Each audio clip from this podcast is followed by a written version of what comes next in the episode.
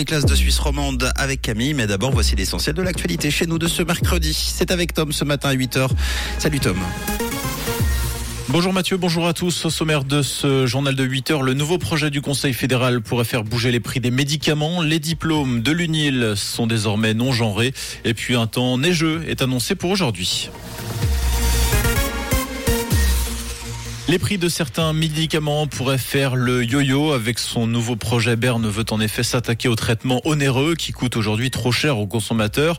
Problème, cette réforme pourrait dans le même temps faire monter le prix des médicaments bon marché.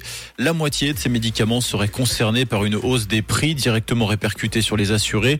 Santé Suisse donne deux exemples. Le spray nasal Avamis contre les allergies qui passerait de 19 francs 55 à 27 francs 15.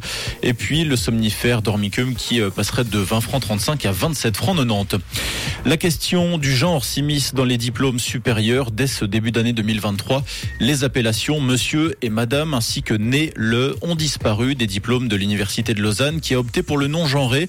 À l'inverse, les PFL a choisi de garder les nominations genrées justement pour ne pas discriminer les personnes qui souhaitent la conserver. Il est toutefois possible de faire la demande pour recevoir son diplôme non genré. Les CFF misent sur des taxis pour les personnes à mobilité réduite. Cette offre récemment mise au concours permettrait de conduire les personnes de leur logement à l'arrêt le plus proche.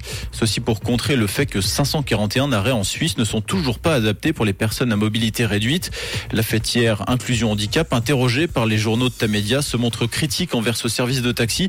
Elle le juge toujours aussi excluant et discriminatoire, notamment parce que le temps d'attente pour obtenir un tel service peut aller jusqu'à deux heures.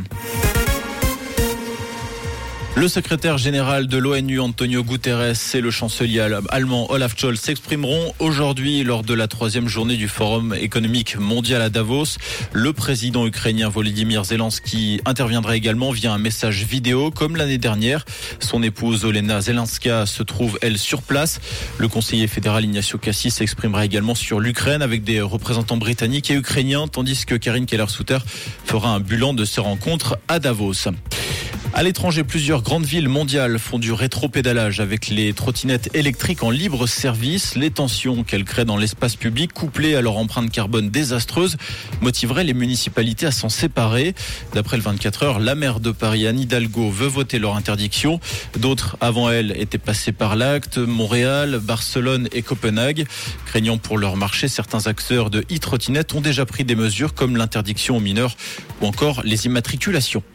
En tennis, Rafael Nadal sorti dès le deuxième tour de l'Open d'Australie. L'Espagnol s'est incliné 6-4, 6-4, 7-5 face à l'Américain Mackenzie McDonald.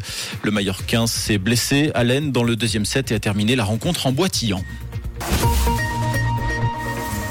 Et ce matin, un petit peu de soleil sur la région et des passages nuageux. C'est ce que nous annonce Météo Suisse. On a moins 3 degrés à Sorens et à Lajoux et à peine 1 degré au Mont-Corsier et à Chardonne avec un petit peu de vent et puis des giboulées à prévoir ce matin. On pense à bien se couvrir et on vous souhaite une très belle matinée avec le 6-9. C'était la météo, c'est rouge.